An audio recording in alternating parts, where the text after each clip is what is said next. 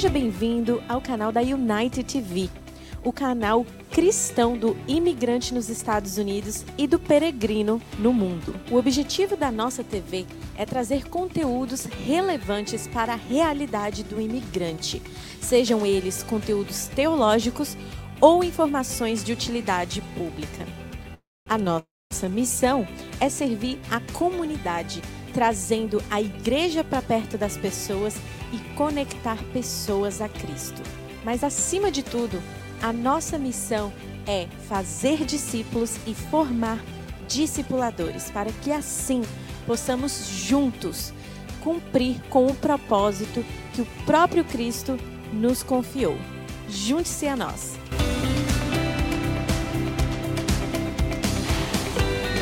Você sabia que a United TV está voltando com uma programação totalmente nova?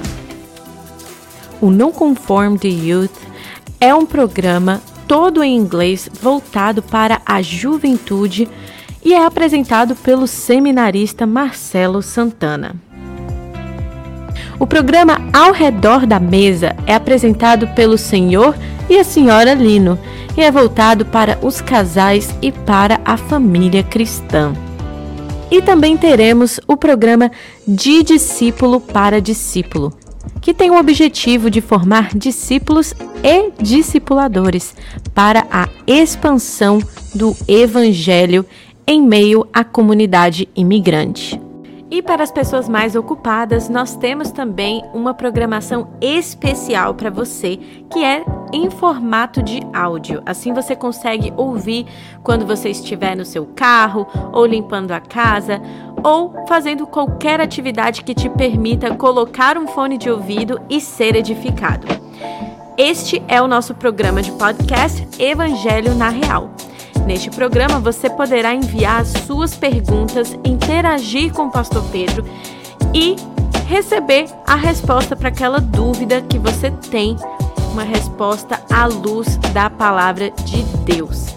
Então você não pode ficar de fora desta programação. Você encontra esses áudios em todas as plataformas digitais de podcast e também no YouTube.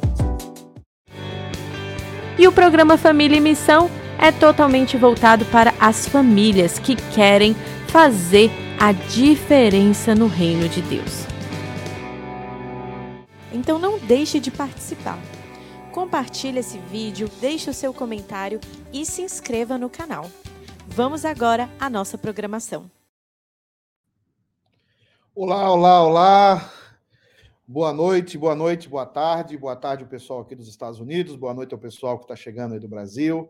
É uma alegria começarmos essa live, essa live que tem como objetivo trazer um esclarecimento, uma orientação bíblica para os irmãos que nos assistem, para o povo de Deus, acerca de como deve o cristão se comportar na política aí no segundo turno das eleições do Brasil. Nós temos uma preocupação como homens e mulheres que pregam a palavra de Deus, que ensinam a palavra de Deus, de passar um ensinamento verdadeiro, um ensinamento bíblico para você. Então, se você puder chamar mais pessoas para estar conosco, chamar mais pessoas para estar compartilhando conosco, nós estaremos aqui é, fazendo perguntas hoje aos nossos convidados e também fazendo pergunta e também lendo a sua pergunta e a pergunta que você fizer, é, na medida do possível, será direcionada para os nossos é, convidados essa noite. A ideia é falar, sim, sobre política, mas falar sobre política sob a ótica da palavra de Deus. Então é importante que você é, mande a sua pergunta, que você talvez compartilhe esse link dessa live com alguém, para que as pessoas sejam edificadas na palavra, para que nós vaiamos à votação, ao sufrágio de domingo, dia próximo, dia 30, é, com a consciência tranquila que estaremos fazendo algo diante de Deus, para Deus e com o objetivo único de glorificar a Deus, expandindo o reino de Deus aqui na terra. Então, conosco estão convidados maravilhosos hoje. Eu queria come começar por, por ser uma, uma senhora muito abençoada, uma senhora jovem muito abençoada. Eu quero dar boa noite a Simone Quaresma. Simone, boa noite. Deus te abençoe, minha irmã. Que alegria e prazer ter você aqui na nossa live. Obrigada, pastor Pedro. Um grande abraço. Uma honra estar aqui falando sobre esse tema com vocês. A honra é nossa, minha irmã. Nós também temos o pastor é, Vitalino, Samuel Vitalino, lá da Flórida, abençoado, já conhecido aí nas redes sociais. Pastorzão, bom dia. Deus abençoe. Oh, boa tarde. Oh, boa noite. É, qualquer horário, né? É, horário. Espero que qualquer. No Japão, o pessoal está assistindo. Na Nova Zelândia, o pessoal está. Lá no Nepal, o pessoal está assistindo. Alguém já me disse aqui. Então, é boa noite, boa tarde mesmo. Seja bem-vindo, pastorzão. Obrigado, Pedro. Obrigado pela oportunidade, cara, de estar aqui de novo contigo. É um privilégio muito grande estar com você, com a Gabi, com a Simone, com é, é, o, o, o, Fábio. O Fábio. Com o Fábio também. Privilégio, privilégio grande. Oh, o privilégio é nosso, reverendo. E também já antecipamos aí, está conosco também o reverendo lá da capital federal, lá lá do, do, do olho do furacão, né? Está conosco o reverendo Fábio. Seja bem-vindo, reverendo, amigo de longas datas, amigo do Chile, várias batalhas aí juntos pelo Evangelho. Um prazer tê-lo aqui, meu querido. Liga o seu microfone.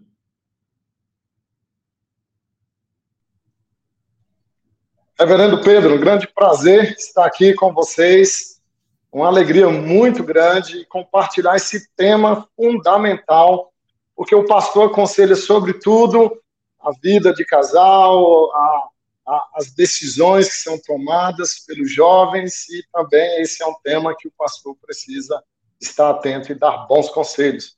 Eu agradeço aí a oportunidade. Um abraço nosso querido e que alegria ter você aqui, que alegria ter esses quatro irmãos. E também está conosco, não podia deixar de faltar, a nossa Gabi, né, a nossa diretora da Unite TV. Gabizinha, seja bem-vinda. A Gabi vai estar lendo os comentários dos irmãos que aparecem aí no chat. Gabi, já tem algum comentário aí no chat que o pessoal. Alguém que você queira ler, minha querida? Boa noite.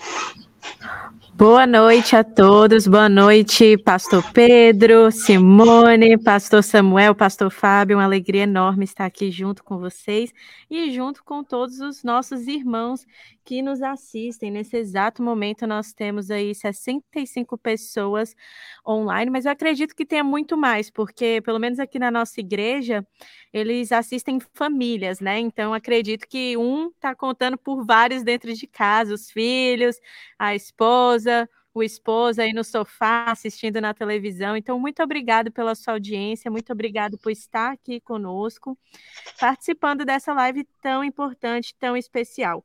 E nós temos aqui várias pessoas, algumas já estão mostrando aí na tela, mas nós temos aí o Caio, nós temos a, a Luciana, presbítero Estevão, tudo bom, presbítero? Nós temos aí o irmão William, a família Pet Petrocelli. Meu esposo, quer, queridíssimo Marcelo Santana. Projeto de reverendo, projeto de reverendo. E nós temos aqui também a Alessandra dando boa noite, Corina, Gislene, Tércio, Amino, a, o pastor Ângelo, reverendo Ângelo está aqui conosco também. Que honra. Eva, presbítero Marcos Cacheta, Olha só, oh. temos aqui um irmão lá de Taguatinga, Distrito Federal. Eu sou de Brasília, então eu conheço muito bem essa região de Taguatinga. Aí o nosso irmão Marcos, Tatiane, Neuza, Marilza, nosso presbítero Eudes está aqui com a gente. Pastor, tem bastante gente aqui, ó. Estou mostrando bom, todo mundo na tela. Que maravilha. É, o Fábio sumiu? Foi, foi, foi orar? O que é que acontece com o Fábio? Acabou de retornar. Ele caiu, mas okay. já voltou. eu, eu, quero começar pelo pessoal que está mais próximo de mim aqui na Flórida. Vou começar pelo Vitalino. Ô, ô Samuel, vamos começar é, é, pensando algo juntos aqui. É, rapaz, as eleições estão diferentes esse ano. As eleições é, tomaram uma proporção é, diferente. A, a minha pergunta inicial para você é o seguinte é, por que, que essas eleições é, têm se falado muito em religião? Por que tem se falado até que há uma guerra de religiões é, ou uma guerra religiosa? É, qual é a sua visão sobre isso? Por que, que essa eleição o, a religião tem, tem dado, tem tomado um protagonismo grande, meu querido. Boa noite mais uma vez. Boa noite, Pedro. Obrigado pela pergunta. E veja, o, toda guerra política, ela intrinsecamente é espiritual por natureza, né? Ela é espiritual por natureza. A gente não, não pode imaginar que o que acontece no mundo do sistema é, esteja fora dessa batalha que a gente vive muitas vezes internamente no, no, no coração da gente, mas quando o, o, o sistema está em ação, é, a gente sabe que o sistema é satânico, ele é, é demoníaco. E, evidentemente, o que está acontecendo agora é, é vindo para a superfície aquilo que, via de regra, está debaixo do tapete. Não é? O que é que está vindo para a superfície? É que esses locais de poder eles é, trazem consigo é, o poder dessas agendas que podem ser trazidas de formas distintas. Então, creio que a gente deve falar um pouquinho sobre o marxismo cultural é, e a, a janela de Overtron ela trouxe alguns assuntos que no passado eram absolutamente impossíveis de se falar em público para que não apenas se fale de uma forma tranquila sobre eles, como muitos, vou colocar entre aspas, cristãos, é, comecem a apoiá-los de uma forma muito tranquila e aberta. Né? A gente está falando aí de temas como aborto, de temas como. É, é, que, que, certamente a gente deve tratar durante a live, de, como a homossexualidade, como a ideologia de gênero e tudo mais, que termina é, é, é por é, o, o, e o que aconteceu com o, o, avanço do conservadorismo no Brasil é que o, esquerdismo voltou à tona dizendo nós precisamos de volta a esse lugar, custe o que custar. E eu creio que é isso que está acontecendo agora, e por isso que, como crentes, a gente precisa ter conversas como essa, que eu acredito que é, podem ser esclarecedoras. A gente não pode é, é, imaginar que a neutralidade seja um lugar sadio para o cristão. Não podemos imaginar isso. Certo. Ô, ô, ô Fábio, você que está aí em Brasília, como é que você vê essa, essa visão? Por que que, por que, que é, tomando esse, esse, gancho aí do, do, do, Vitalino, que ele colocou tão bem, é, como você vê esse avanço do, do conservadorismo? Olavo de Carvalho disse que o conservadorismo sempre existiu e sempre foi maioria. Né? Não sei se você concorda com essa frase dele mas que ao, ao, ao manifestar-se de uma forma tão clara, principalmente no governo do, do presidente Bolsonaro, é, é, parece que é isso que, que o, o, Vitalino acabou de falar, né? Houve uma volta da esquerda, é, é primeiro a perda da esquerda do poder e agora a esquerda de todas as formas querendo voltar. Como é que você vê esse protagonismo da religião? Por que, que todo mundo está querendo ficar crente e católico agora? É. Então, essas eleições, elas têm sido muito diferentes mesmo. Primeiro, por causa da polarização. Então, desde a redemocratização do Brasil, essa tem sido a eleição mais polarizada. E essa polarização, ela chega na família. Aí eu trato de pessoas que enfrentam polarização política na família. Chega a igreja também. E se você observar, nós estamos aqui mais perto dos poderes, então o que, que eu noto? Esses dois candidatos, eles sozinhos, eles concentram 76% de, de todos os votos. Então é, é, é, é algo assim absurdo, muito diferente. A campanha é agressiva, muito agressiva. É, hoje você houve um debate presidencial poucas propostas de governo são colocadas, tudo fica no âmbito de ataques e de desmoralização. A violência política também tem ganhado espaço nessas eleições, algumas mortes aí, mais casos isolados têm acontecido, e a idolatria da ideologia, e, e chega aos crentes, né? Que é o objeto da sua pergunta. Alguns crentes que estão, infelizmente, colocando a ideologia acima das escrituras. Então, como há essa polarização muito grande, essa agressividade na, na, na campanha, isso torna é, essas eleições bem particulares, bem diferentes, e, e essa ideia de buscar a volta, a, a, o voto dos religiosos sempre aconteceu em, em toda política, não é? é É, hoje o Lula ele, ele não é abortista mais, ele é cristão, então é, ele é, mente descaradamente a respeito disso, com o único objetivo de angariar votos, né? Então isso sempre aconteceu é, em toda a campanha política, agora está mais na, na superfície, né? veio mais à tona. Por quê? Porque é, é muito polarizado. Ô, ô, ô, Simone, você, o Fábio tocou num tema aí legal, hein? É, o pessoal tá, tá deixando a ideologia. Tem, tem muita gente aí no Rio deixando a ideologia é, acima, o mandar na teologia. O, o, quando a teologia é ruim, manda mesmo, né? Como é que você manda. vê aí? manda mesmo. Quando a teologia é ruim, manda. É, eu acho, pastor Pedro, que a gente está numa situação muito diferente hoje que a gente sempre esteve, né? Ah, e eu acho que isso se deve muito à, internet, né? A gente ter acesso à informação, que era uma coisa que a gente não tinha, né? A gente, em outras eleições, a gente tinha aquilo muito. Ah, davam para a gente aquilo que queriam dar, né? Hoje não, hoje a gente vai atrás de informações e juntando isso, né? A, a gente saber que o cristão, né, aquele que professa a sua fé, ele deve viver a vida em todos os âmbitos, de acordo com a sua fé, né? Então, eu acho que isso aí, isso deu uma, uma virada boa. E eu falo por mim, mãe, dona de casa, né? Imagina, nunca que eu ia saber quem eram os ministros do STF, né? Os três poderes, o que, que cada um faz. Eu não sabia de nada disso. Quem nos deu isso foi a internet, né? Por isso que o Lula quer regular a mídia, né? Porque na internet, né? Mas juntando isso né, a essa ideia de que a nossa religião, a verdadeira religião, a religião revelada, ela atinge todos os âmbitos da nossa vida, então é o que a gente está fazendo aqui, arregaçando as mangas e falando de política. Né? Essa ideia de que não se, crente não fala de política, né? isso não se mistura, é uma mentira. Né? A política ela está em todas as áreas e o cristianismo está em todas as áreas da nossa vida.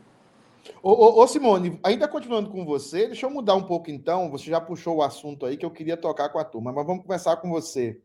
É, eu tenho escutado pastores em nome da sabedoria, em nome do bom senso, não dando suas posições, nem tomando suas posições nas redes sociais é, ou nas suas próprias redes sociais, e eles são vistos por muitos como pastores muito sábios, e dentro da sua congregação, ou até mesmo colegas pastorais que são assumidamente de esquerda assumidamente é, pensamentos é, que, de forma muito escancarada, são contrárias à palavra de Deus, os ensinamentos também dos reformadores.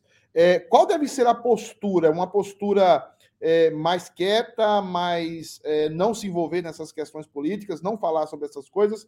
Qual seria para você a postura bíblica de um cristão em, uma, em um pleito, em uma, em uma eleição como essa?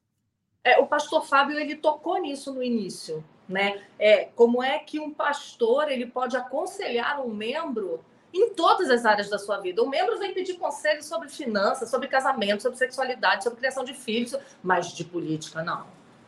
De política você não pode falar. Né? E uma coisa que me incomoda muito nessas pessoas que se dizem né, isentas, né, se dizem aí ah, o, famoso voto nulo, né, que não quer se comprometer e tal. Uma coisa que me preocupa muito nisso é que nós temos dois. A gente não está falando de dois candidatos, a gente não está falando de dois partidos. Mas, como diz o meu amigo pastor e historiador Alfredo de Souza, nós estamos tratando de dois projetos. E são dois projetos muito distintos. E um desses projetos é absolutamente anticristão em toda a sua ideologia. Em toda a sua ideologia. Então, não é possível um líder não se posicionar. Não é possível um líder não, não usar as suas redes sociais para dizer o que ele pensa, porque a gente não está falando de pessoas, a gente não está elegendo síndico de condomínio, um que é mais legal, que é mais simpático, né? A gente está tratando do futuro da nação, dos nossos filhos, dos nossos netos, né? Então, eu acho que faz parte né, do papel daquele, daqueles que influenciam outras pessoas, daqueles que ah, usam redes sociais, falar sobre isso. Precisa falar sobre isso.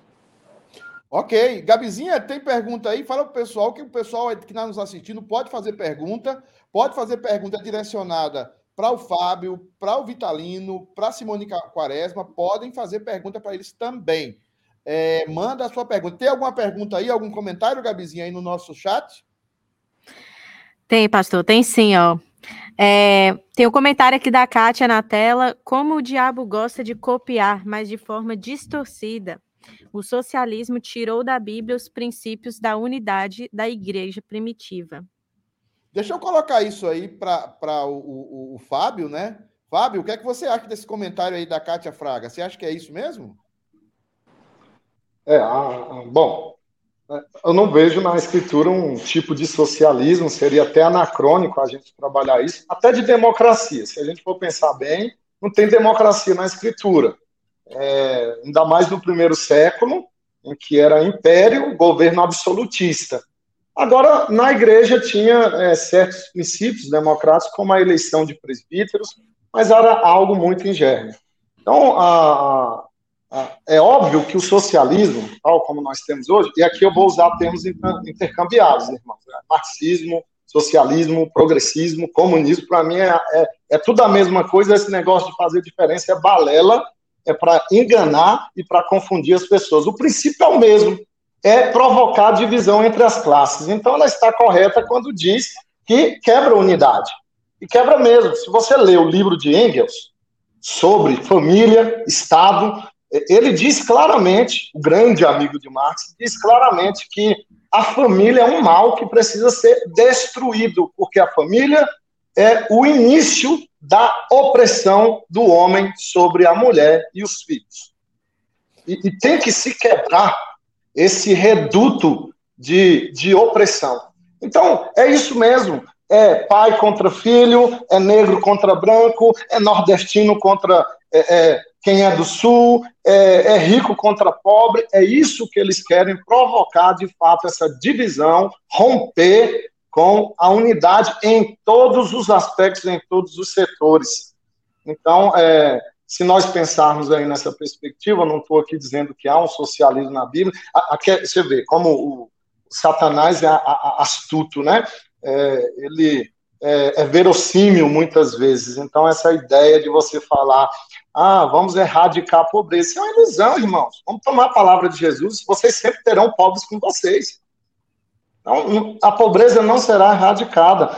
O que nós temos que lutar é contra a desigualdade, a desigualdade que é o, o grande problema. Mas a pobreza, ela sempre vai existir, os pobres sempre estarão conosco, e nós temos como igreja, como cristãos, sobretudo reformados que procuram redimir a cultura pecaminosa, no nosso entorno é, é trabalhar a questão da desigualdade, né?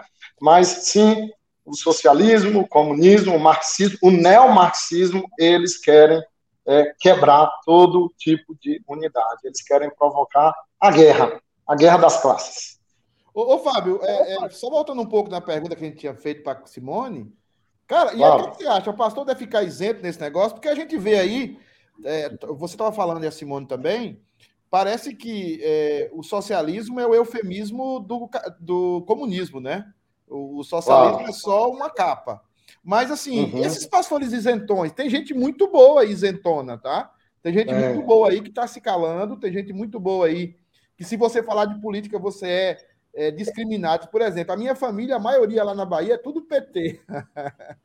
Quando eu declarei, eu não tenho vergonha de falar isso, eu declarei voto ao Bolsonaro, eu fiz questão de colocar, de de levantar ali, de elencar todas as minhas as minhas posições, por que, que eu estava fazendo aquilo. O que, é que você acha, cara, em Brasília? Tem, tem pastor isentão de Brasília ou não? Muitos, reverendo Pedro. Eu, eu fico muito triste porque a fidelidade é uma coisa boa, mas a fidelidade ao mal é um desastre. E ficar em cima do muro, como diz John MacArthur, o, o, o muro é do diabo. Ficar em cima do muro Talvez eles até digam assim, nessa posição cômoda, não, eu não declaro meu voto, não declaro meu. Eu ouvi de um, de um pastor que me disse: não, nem o meu time de futebol eu digo para a igreja que eu torço. Imagina a política. Então, para mim, é uma postura de extrema covardia. Pastores neutros. Primeiro, que a neutralidade é impossível. Pastores supostamente neutros e isentos são uma grande tragédia para a igreja sobretudo para irmãos que estão é, enganados com, com o canto da sereia e com a hipnose do encantador de serpentes. É, esses pastores neutros, eles são uma, uma é, tragédia. Então, é, é, é como eu disse no início, um pastor pode aconselhar sobre todos os aspectos da vida de um membro, ele é um incauto, ele é um ignorante, um alienado, pastor não lê, inclusive é, a mídia do exterior, pastor não lê, pastor não se intera a respeito de política, ele não está qualificado para falar disso. E também, irmãos, é, é necessário entender que nós não idolatramos Bolsonaro. Nós sabemos dos seus erros, nós sabemos que a, a, a língua dele funciona mais rápido que o cérebro, e da, da sua postura muitas vezes ríspida, mas nós não estamos votando simplesmente numa pessoa, nós estamos votando numa pauta, num plano de governo, como disse João Calvino, que se aproxima mais às duas tábuas da lei de Deus. É, essa é a questão.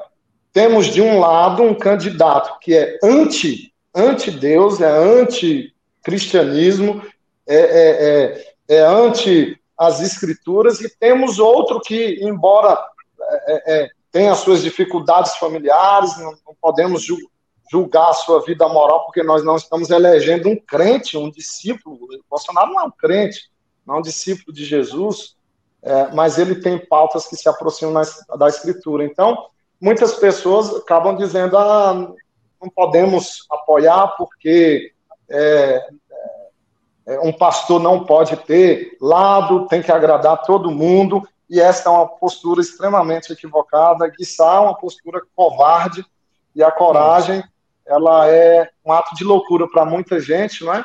é? Mas é necessário, nesse momento nevrálgico, nesse momento decisivo, que os pastores, sim, possam orientar os seus membros a votarem de forma cristã e não pagã. Votar no PT é um voto pagão votar num candidato que apoia aborto no seu plano de governo, ele está escondendo o plano dele, é, esses cristãos, eles é, são co-participantes disso, e eles serão responsáveis por cada bebê que será arrancado aos pedaços do ventre da sua mãe.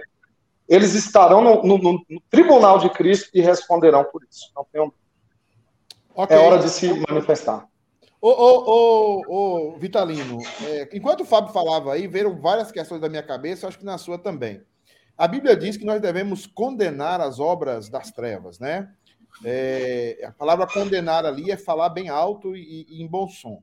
Esse pessoal isento aí, esses isentões nós estamos falando, é, é, é por sabedoria, é por ignorância teológica ou é por má teologia mesmo? O que é que você acha disso aí, cara? Por que, que esse pessoal se levanta eu acho dessa que é por, forma? Eu acho que é por covardia, Pedro. É, tem, você, você falou uma frase que eu vou usar discordar. Você disse que tem muita gente boa e isentona por aí. Tem não. Ah, okay. Se nessa eleição, se nessa eleição alguém está se colocando como isento, veja só. Eu, eu não estou dizendo que, que, que era, seria melhor que apoiasse Lula. Eu não estou dizendo que seria melhor que apoiasse Lula. Mas estar isento numa eleição polarizada como essa, numa eleição em que o que Fábio colocou aí é extremamente sério. Né? Fábio é, é, ele, ele, ele disse o seguinte: é, ele disse que cada ato, é, ele, ele falou especificamente do aborto, mas isso vai para é, é, as outras ideologias que também vão começar a ser ensinadas. Né? Aliás, vão, vão ser incentivadas nas escolas e, e, e tudo mais o, as mãos desses isentos vão ficar sujas de sangue.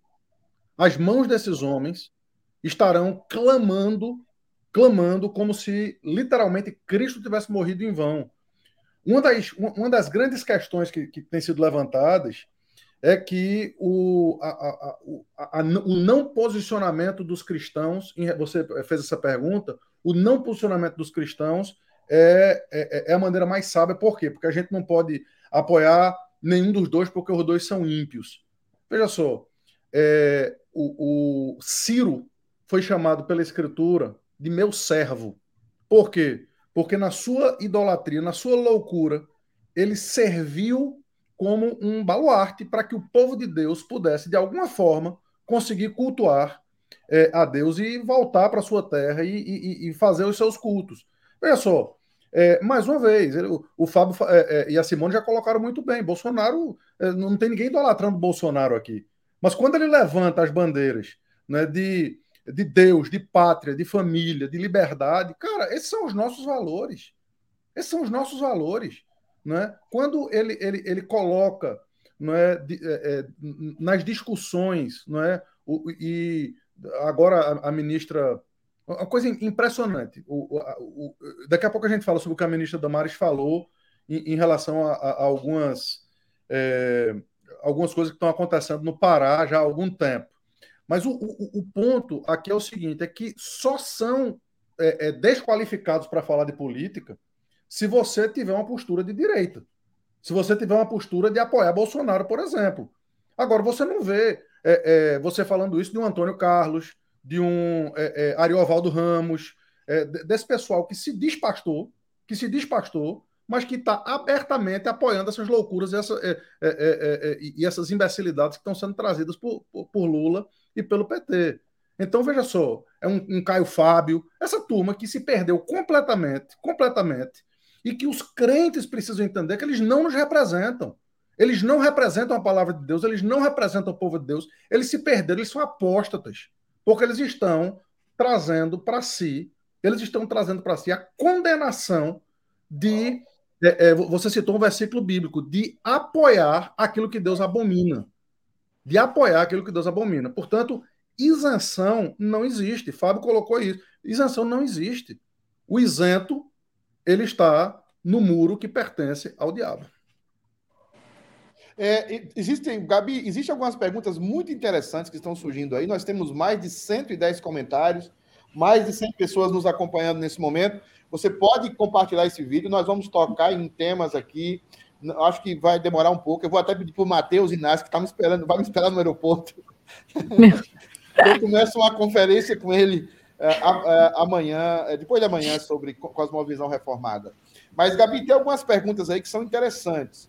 É, a, há uma pergunta aqui, é, é, Simone, é, falando sobre a soberania de Deus. Você podia resgatar essa pergunta, Gabi? Você viu essa pergunta? É, é, um pastor, e o outro pastor falou sobre a posição da IPB. Né? E essas duas perguntas são interessantes. Você que não concorda com a gente, entre também, faça sua pergunta e, e faça seu comentário, discorde também. Nós também estamos aqui para ouvir pessoas diferentes. O pastor William Guilherme, olha, olha para isso aqui, é, Simone. Sou pastor presbiteriano e já vi colegas pastores falarem que a escolha do candidato não importa, pois quem está no trono é Deus. Os dois, os dois irmãos fiquem à vontade também para debater, tá? Pergunto: é possível crer na soberania de Deus e ser um cristão isento? Agora coloca aquele outro, Gabi, que falou sobre a IPB, sobre a posição da IPB. O Estevão Domingos Neto. Estevão Domingos Neto. Ele está, aí ele está dizendo. Aí ele fala o seguinte: pelo que observei, a postura isenta foi a definida pela IPB, como modelo a ser adotado pela liderança pastoral. Vamos começar pela Simone e depois os dois cavaleiros aí que não são do Apocalipse é, podem também comentar esses nossos irmãos aí, que duas ideias interessantes aí para nós comentarmos. Simone. Então, você falar sobre Deus ser soberano e por isso eu não precisar me preocupar com quem vai ganhar é uma é de uma é de uma infantilidade absurda teológica, né? Eu me recuso a acreditar que um pastor diga isso. Porque você pode transportar isso para qualquer área da sua vida. Vamos falar de criação de filhos. Deus é soberano, Deus sabe se meus filhos vão ser salvos ou não. Então eu não preciso pregar o evangelho para os meus filhos. Eu não preciso discipliná-los, corrigi-los. Eu, eu, eu só sento e espero. Não é Deus que é soberano? Né? Então isso é, isso é balela, isso é conversa, isso é bobagem. Né? A, a ação de Deus e a ação do homem andam juntas né? Deus usa os homens, inclusive. O, né? o, o, o Samuel está pedindo a palavra, Simone. Se você puder, se você não sei, é, bem. O, o, o, que, Simone, você você tá, tá esse cabinho que está aqui atrás, né, João Calvino, é, ele disse o seguinte: ele disse que a, a, a gente tem que orar e labutar. É, a, orar e labutar. Orar e labutar. A soberania de Deus ela é absoluta, independentemente de se Bolsonaro ganhar, se Lula ganhar. Deus não é, é, é, a, a, sua soberania é absoluta. Agora, isso não anula a nossa responsabilidade. A nossa responsa a responsabilidade humana também é absoluta. A responsabilidade dos isentos vão prestar conta diante de Deus, vão prestar conta diante de Deus. Ô Samuel, eu lembrei quando o evangelho fala sobre a crucificação de Cristo, né? Que estava no propósito de Deus, e aí o mesmo texto fala, vós o mataste. Uhum. Fala em Atos. Tá em Atos. Deus mataram. As duas e coisas. Cada um e, o isentão, e o isentão lavou a mão, né? O isentão lavou. Ô, Fábio, e, e, como é que é esse negócio aí? A IPB, você, você é o mais IPB, IPBzista de nós aqui, talvez? Como é que tá a IPB nesse negócio aí? A IPB tá isenta mesmo aí? Como é o negócio? Liga o microfone. É que tá. Agora tá ouvindo aí, Pedro? Tá. É, é bom deixar isso. O, o, o é. seu o, tá, tá sempre bloqueando o seu, o seu microfone, Fábio. Vou tirar aqui, tá dando para ouvir? Legal? Tá, tá. Melhor. Melhor, inclusive. Então, tá. Vou voltar só um pouquinho, pastor Pedro, à questão da soberania de Deus, porque é o que tá a gente mais ouve. Se eventualmente o Lula ganhe, é a soberania de Deus e é a vara de Deus sobre a nação do, do, do, do Brasil. Calvino deixou claro, nós somos calvinistas, por isso sempre estamos também recorrendo à, à nossa fonte que um mau governante ele é a disciplina de Deus sobre uma nação. Então, não tenhamos dúvida, eu acredito que daqui a 15, 20 anos, os pastores serão. Só lembrando que você foi o primeiro a citar Romanos, tá? Então você é. vai pagar os 100 dólares. 100 dólares é muito aqui para mim, ô Vitalino. Irmãos, é só uma brincadeira que estava entre nós aqui em off, é, é, enquanto entrávamos, que quem citasse primeiro o texto de Romanos seria aquele que pagaria. E Paulo deu e, e Fábio deu uma pincelada do texto. Continua, é... Fábio, desculpa. Não, tudo bem. E aí, o que que acontece, irmãos? É... É... Eu perdi o que, que eu estava falando mas doeu no é, bolso. Doeu no bolso, é. Mas é a soberania. Ideia... Bom, o que, que eu quero dizer é o seguinte: ainda que nós tenhamos uma escatologia que não é otimista, ela é, é pessimista no sentido de que as coisas irão piorar, mas elas não vão piorar num declínio. Assim, é meio escalonado. Então, Deus nos dá momentos de bonança, de prosperidade, e, e, quando tem um bom governante, são esses momentos. Quando tem um governante ruim, é esse momento de disciplina e da vara de Deus nos fustigando. Não é? A respeito da IPB, eu quero deixar bem claro que desde 1954, a IPB declarou a incompatibilidade entre o comunismo e o cristianismo. Eu, eu fico assim abismado com pastores presbiterianos com posturas comunistas, com falas comunistas. Isso aí é negar os votos de ordenação. Eu acredito é que o presbitério deveria chamar esse pastor primeiro para uma conversa, para saber se é o que ele realmente acredita, se for o que ele acredita, passar para outros passos, porque no dia da nossa ordenação nós prometemos, prometemos, irmãos, é, é, fidelidade ao, aos símbolos de fé, fidelidade às decisões conciliares. Então, o Supremo Conselho não anulou a decisão de 1954. Ela permanece. O comunismo. Ele caiu. Ô, ô, Pedro, deixa eu. É, é, quando ele volta, ele, ele, ele, volta a falar sobre isso. Eu, eu acho o, o, importante essa questão da IPB, da igreja, porque a gente precisa diferenciar a instituição que. É, é, é e eu creio que a instituição não deva mesmo se posicionar no sentido de candidato, mas como, como igreja, a gente se posiciona em relação às nossas agendas e aos nossos valores, aos nossos princípios. Agora, o que eu creio que, que a pessoa estava falando é acerca de pastores da Igreja Presbiteriana do Brasil, ou de qualquer igreja que seja, que dizendo-se. O que é um pastor, meu filho? Pastor é um guia. É alguém que, que, que aponta o caminho. É alguém que, que, que as pessoas vêm com perguntas sobre todas as áreas da vida. E política é uma das áreas da vida. E a Bíblia tem e muito a nos ensinar sobre o nosso posicionamento político.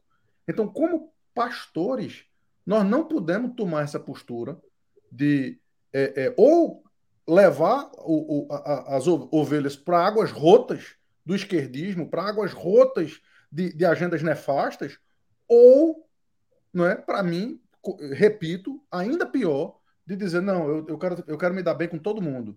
Eu quero que todo mundo é, goste de mim, que isso é, isso é um posicionamento de pústula. Isso não é um posicionamento de homem, muito menos de pastor. Ok, ok. Gabi, como é que nós estamos aí nos comentários?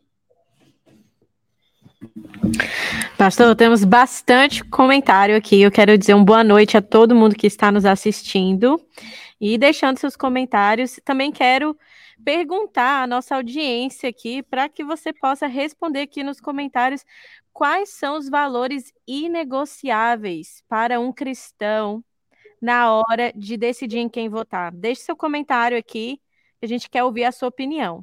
Mas nós temos aqui vários comentários e perguntas. Se eu quer que eu fa faça mais uma pergunta, puxe um, um outro comentário.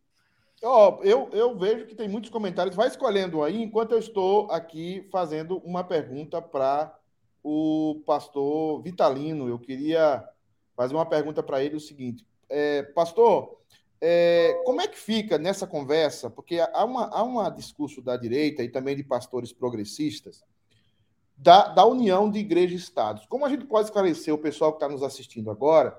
Como é que a gente mantém essa, essa posição de não é, união de igreja e Estado e, ao mesmo tempo, o indivíduo, o pastor, defende os seus princípios cristãos? Como é que você vê que o pastor deve expor isso e falar isso sem deixar de expor as verdades bíblicas no momento em que estamos vivendo e não defender aqui a união da igreja com o Estado? Veja, a, desde que a igreja é, passou a, a, a, existir, ela foi colocada como a Bíblia diz, a luz do mundo, como o luzeiro do mundo. É, o, o, grande problema foi quando essa união, o César-papismo aconteceu lá atrás, né, quando, é quando essa união trouxe as instituições para serem praticamente uma só. A igreja passou a ser o Estado e o Estado passou a ser a igreja. E nós somos radicalmente contra isso. Nós não queremos é, é, aqui o, a postura da igreja não é pedir. Veja, tá aí. Quer, quer crítica, eu, eu, trago crítica. Eu odeio quando eu vejo pastores pedindo cargo a Bolsonaro, quando eu vejo gente dizendo que agora a igreja tem. Veja, Bolsonaro não deve nada à igreja. Zero. Zero. E a igreja não deve nada a ele. Zero. Nós temos um papel, uma função profética de, é, é, diante do Estado, diante dos maus juízes, diante dos maus governantes, dizer aquilo que está errado. Dizer aquilo que está errado. E o bom magistrado, e aqui tá, é, é, eu estou citando a nossa confissão de fé, o bom magistrado é aquele que vai ouvir a voz da igreja, porque ela procede do Criador, ela procede das escrituras e não simplesmente de, de homens, de instituições, de instituições. Então existe uma separação e a separação é essa: a igreja ela deve servir como a consciência do Estado, como a consciência do Estado. A igreja é cristã, a igreja baseada nos princípios das Escrituras e da palavra de Deus. Ô, Simone, a gente deve aí é, confundir igreja e Estado ou não? Não, de jeito nenhum, né? Cada um na sua esfera de ação, né? Mas como o Samuel estava falando, é, eu estava me lembrando aqui, né, de do quanto eu tenho ouvido isso de pastores fiéis, né? Ah, o Estado, se ele tem um único dever diante de Deus, é o dever de continuar protegendo a igreja de Cristo, porque a gente não pode esquecer que Deus é o Senhor de tudo, né? Ele, a história gira em torno da redenção. Tudo que acontece, que aconteceu, que acontecerá nesse mundo é a respeito de Cristo e da sua igreja, né? Então, o Estado ele tem um dever, um, tem outros, tem um, permitir que a igreja de Cristo permaneça intocada nessa terra. Né? Então, eu acho que é, é, essa é a questão. E o que o Samuel falou é perfeito. Eu fico brava quando o povo mistura as coisas. Né? Então, você está diante de dois projetos, você escolhe um projeto que é mais conservador, você é bolsonarista, você idolatra Bolsonaro. Tem nada a ver uma coisa com a outra. Não vai distribuir papelzinho na igreja, não vai dar púlpito para político, nada disso. Isso é outra coisa.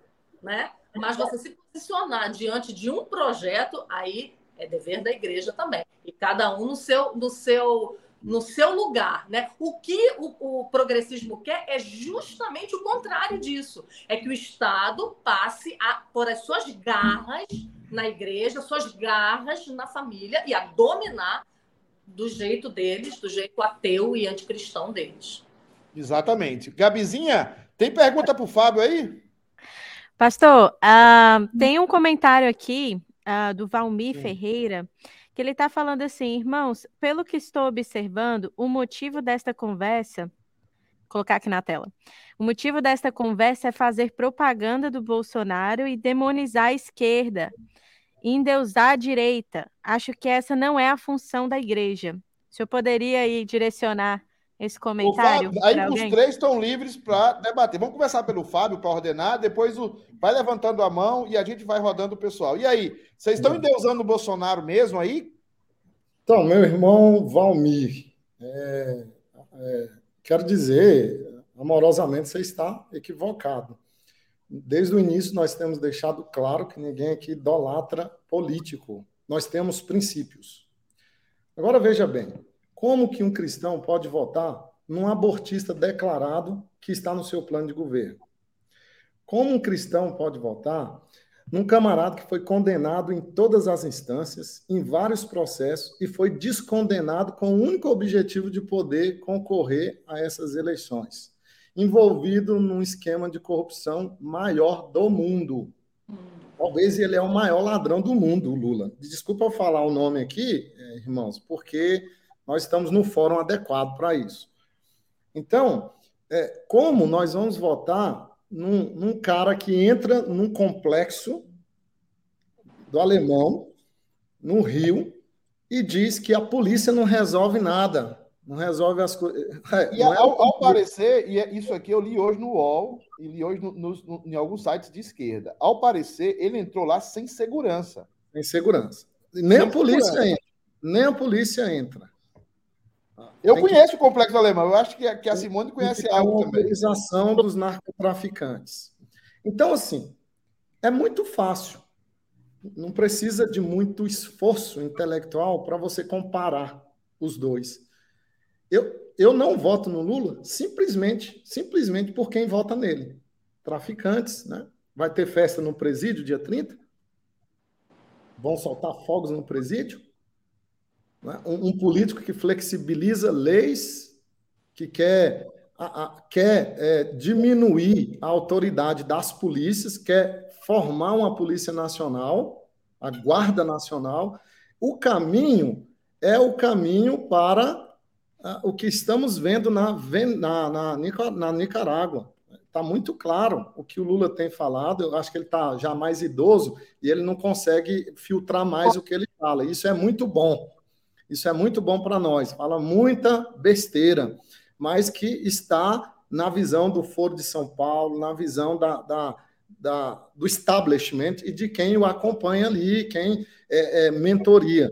Então, eu acredito, irmãos, que daqui a 10, 15 anos, no máximo, o pastor vai ser preso.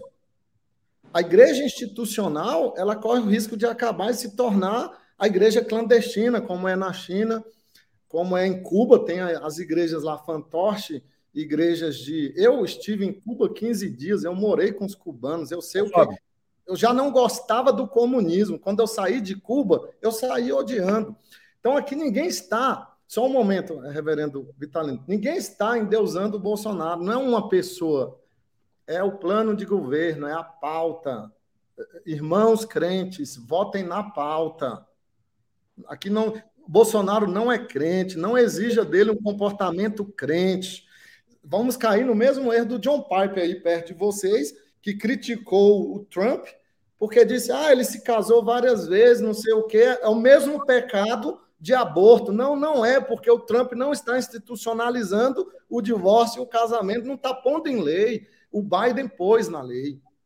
Então é diferente. Nós temos sim um candidato que é contra aborto, que é, é, é a favor de diminuir a, a idade penal, é, que é a favor, sim, de princípios é, familiares. Então, é, por favor, não, não pense que nós estamos. O pastor Vitalino fez críticas aqui pertinentes ao Bolsonaro, e, e nós fazemos sim, e, e, e é, estamos votando na pauta. O cristão tem que votar no plano de governo. Pastor o, Vitalino. Agora, tem um negócio que o, que o eu esqueci o nome, Valmir, né, falou, que nós estamos fazendo mesmo. Nós estamos demonizando a esquerda. É isso mesmo, é, ela é demoníaca. Porque ela é demoníaca. Nós não estamos demonizando porque a gente quer demonizar alguma coisa que é divina, não. A gente está a, a, a gente tá esclarecendo algo que é real. Tem uma live que é, essa, essa senhora fez aqui com o Alfredo, viu? É, que fez aqui com o Alfredo, que eu acho que, que depois, Simone, você coloca na, na, na, o, o, link, porque é esclarecedor demais. O, o, o que está por trás do pensamento da esquerda é algo que um, um, um, uma, é, é, uma mente que pensa um pouquinho, que já leu um versículo bíblico, um versículo que seja, não consegue compreender como um cristão pode continuar achando razoável, razoável que nessa eleição nós não tenhamos um, lado, uma postura e um, um posicionamento. Ok. Ok. É, é, Gabi, nós temos comentário. Eu acho que a esposa do, do Fábio fez um comentário aí, a Gislene, e a gente passou batido aí. Eu não sei se a Gislene está aí, mas há um ah. comentário. O nome parece igual, tá?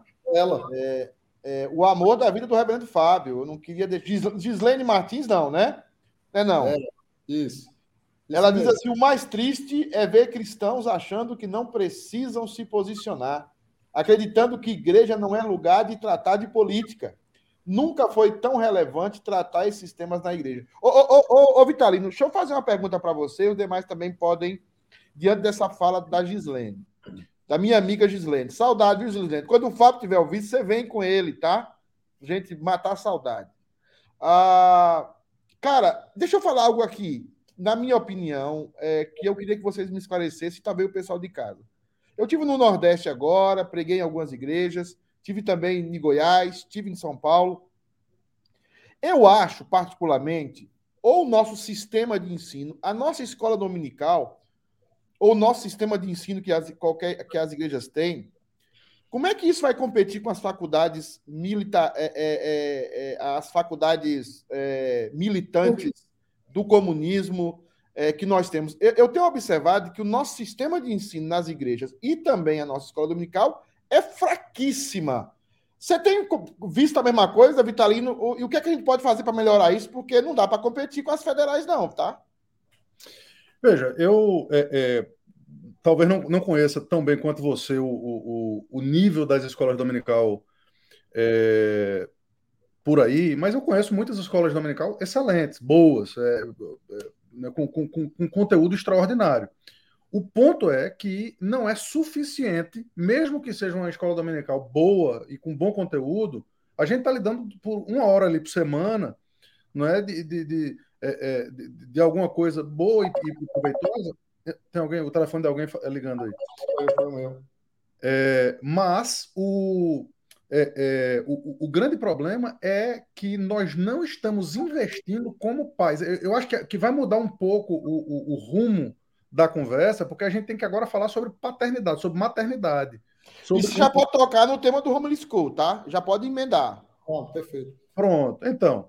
É, e, e para mim, falar sobre isso é, é, é, é, algo fantástico, porque a gente já faz isso aqui há oito anos, né? A gente resolveu é, tirar os nossos filhos do sistema e agora, com 18 anos, o nosso filho mais velho está indo para a faculdade. Ele já, já está na faculdade, né? já está no, no, no college. É, e o que nós quisemos fazer em relação a isso foi o seguinte: eh, fomos criticados no início por estar criando os nossos filhos numa bolha e por não, é, é, não estar preparando eles para o mundo. Veja, é precisamente o contrário. É precisamente o contrário. Nós não enviamos ele para a bolha do inimigo, nós é, é, é, deixamos ele fora dessa bolha para que eles possam crescer e, e, aprender com os pais e com, com, com quem os ama né, de, de, uma forma mais simples e mais, e, e mais direta. E nós estamos fazendo precisamente, nós, nós estamos preparando eles para que eles então possam ir como flechas para o coração do mundo. A Bíblia diz que os nossos filhos são flechas na mão do guerreiro. Então nós precisamos afiar as nossas flechas para que a gente possa enviar essas flechas para eles destruírem o coração do, do, do inimigo. Então, a, a, a, fase de lapidação da flecha é, é, é, extremamente importante. E aí onde entra o, o homeschooling. O homeschooling, a pauta é liberdade. Liberdade. Que é uma das pautas é, é, trazidas pelo presidente Bolsonaro. Tá? E liberdade é uma das coisas que o cristão mais devia amar. Meu amigo, você quer mandar o seu filho para a escola? Mande. Você quer tomar vacina? Tome. Tome no olho. Não tem problema. Você quer é, é, é ser homossexual? Seja. Você pode fazer. Você quer, quer, faça o que você quiser com a sua vida. Tenha liberdade. Agora, não exija que eu mande os meus filhos para a escola, que eu tome vacina, que eu seja homossexual. Não exija que nós. Veja, é, as pessoas não entendem liberdade. Homeschooling é uma opção. E o atual governo é a favor da liberdade. O, o, Lula, ele já se colocou contra, porque é um absurdo. Agora mesmo eu coloquei no, no, no meu Instagram um, um, um, vídeo de uma, é, é, de, de, de, uma mulher. Bom, eu acho que é mulher, não sei, mas é alguma coisa lá dizendo que é, é o, o, tem que, que, que, acabar com essa possibilidade de homeschooling no Brasil, porque está fazendo com que, com que as crianças sejam mal ensinadas contra a diversidade, contra a. a, a, a ou seja, eles, eles invertem absolutamente tudo. E veja, inverter as coisas é o que Satanás faz desde Gênesis capítulo 3. Coloca a mulher no lugar do homem, não é? coloca o, os pais, os filhos no lugar, no, lugar dos pais, né? coloca o, o, o a, inverte as posições da autoridade. É isso que, que, que, que Satanás faz. E é precisamente isso que as agendas da esquerda fazem, fazem também. Ô, ô Simone, é, no caso de uma eleição do Lula e do, do Lula começar a governar de novo o país, é, falando um pouco sobre home school, sobre, sobre ensinos, você tem falado muito sobre isso. Qual é o perigo? É, eu tenho casos aqui nos Estados Unidos, por exemplo, de, de famílias em que a mãe era até dirigente de escola dominical, era cuidadora do departamento infantil, a filha se tornou homossexual, ou, ou, ou com, buscou um comportamento homossexual, melhor dizendo. E eu fui no Brasil agora, e são poucas as filhas ou filhos de pastores que não são não, não têm um comportamento homossexual. São poucos, são poucos. Foram para a universidade, cursaram a universidade e voltaram com uma visão. Poucos não são homossexual, poucos não são lésbicas ou coisas ou coisas desse tipo. É, você acha que a, o pessoal aí cristão que está votando aí no PT sabe do perigo que é o Estado intervir nos ensinos e monopolizar e tirar a nossa liberdade, de ensinar os nossos filhos ou de orientar os nossos filhos ou de guiar os nossos filhos para onde nós desejarmos como a flecha, como a palavra fala? Qual é o perigo do Lula vir para o poder, ô, ô, ô Simone? Pastor Pedro, tudo que estava muito escamoteado e que a gente levou décadas para enxergar, né, que é o, o, o, pensamento de esquerda entrando pelas escolas, né, que foi uma jogada de mestre, de mestre. Né? Tudo que era escamoteado agora está muito claro. Né? É por isso que eu não consigo conceber alguém que se diga cristão e de esquerda ou a pessoa não conhece nada do cristianismo, ou não conhece nada do esquerdismo, e, e provavelmente não conhece nada dos dois. Né? Mas é, é, eu quero retomar aquilo que o Samuel falou anteriormente, né? Da, da, que tem tudo a ver com o que o senhor disse aí. Que tristeza você mandar um pai, um, um pai mandar um filho para uma escola, né? Achando que está fazendo bem para ele, né? E, e, desgraçar a vida desse filho dessa maneira, né? Isso é uma loucura. Esses dias eu ouvia uma, uma mãe dando depoimento, não sei se ela era cristã, mas ela dizia: é, a minha filha era uma menina doce, ela era uma menina amorosa, vivia perto da família, até que aos 16 anos ela entrou para uma escola técnica federal e em três meses viraram a cabeça dela, ela raspou a cabeça, ela se diz homossexual agora, ela é esquerdista. E enquanto ela falava, eu pensava: foram três meses. Foram três meses. Né? Então, a universidade e a escola, ela tem poder sobre a mente dos nossos filhos, mas nós temos mais, ou temos que ter mais. Né? Porque somos nós que somos formadores deles. Então, se nós estamos trabalhando para formar a mente deles, e de repente você entra em choque com alguém que está passando horas com teu filho e que tem uma cosmovisão, que tem pressupostos completamente opostos aos seus, você como pai, como mãe, você tem Acho que a Simone travou, né? Travou.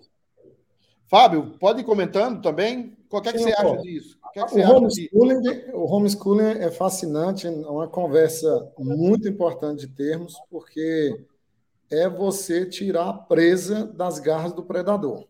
Só um minuto, Fábio. Quer terminar, Simone? Só para concluir? Ah, votar no PT é você. Tá travando a Simone. É, Fábio, desculpa, cara. Continua. Não, tudo bem. É, veja. Alexandre Moraes que derrubou ela, viu? Já caiu umas vezes aí também. Cuidado com o Moraes. ó, ó, ó, Simone, para você, ó. O imperador. É, mas, é, Pedro e Vitalino, ah. o que, que acontece? Gente, o pessoal, você quer terminar, Simone? Você tem a preferência, você okay, é a dama entre nós. Então, você votar no PT, você votar no Lula é você chancelar isso aí né? Que a universidade é um lugar não de ensinar qualquer coisa, mas é de ideologia. Que a Nike não é uma, uma loja para vender tênis, mas é para formar a mente dos meus filhos. Né? Então, quando a gente vota no PT, a gente está dizendo sim para todo esse lixo que eles querem trazer. Ok. Fábio? E certamente um eventual governo petista que é comunista, que é ateu, materialista, dialético, vai proibir o homeschooling. Com certeza.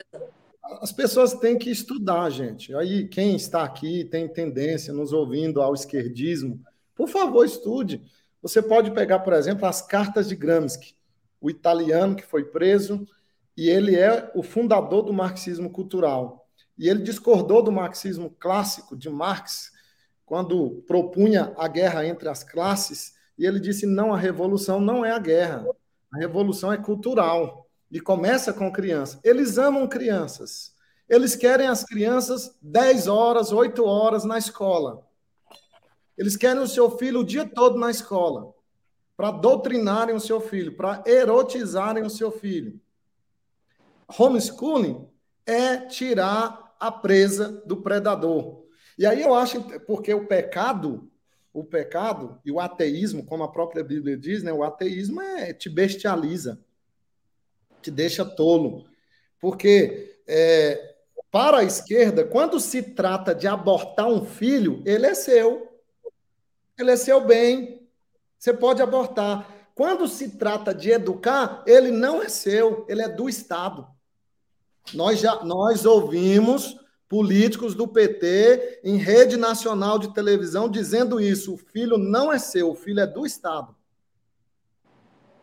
Então, assim, como que um crente, observando tudo isso, ainda tem coragem de entregar seu filho a esse tipo de tutela?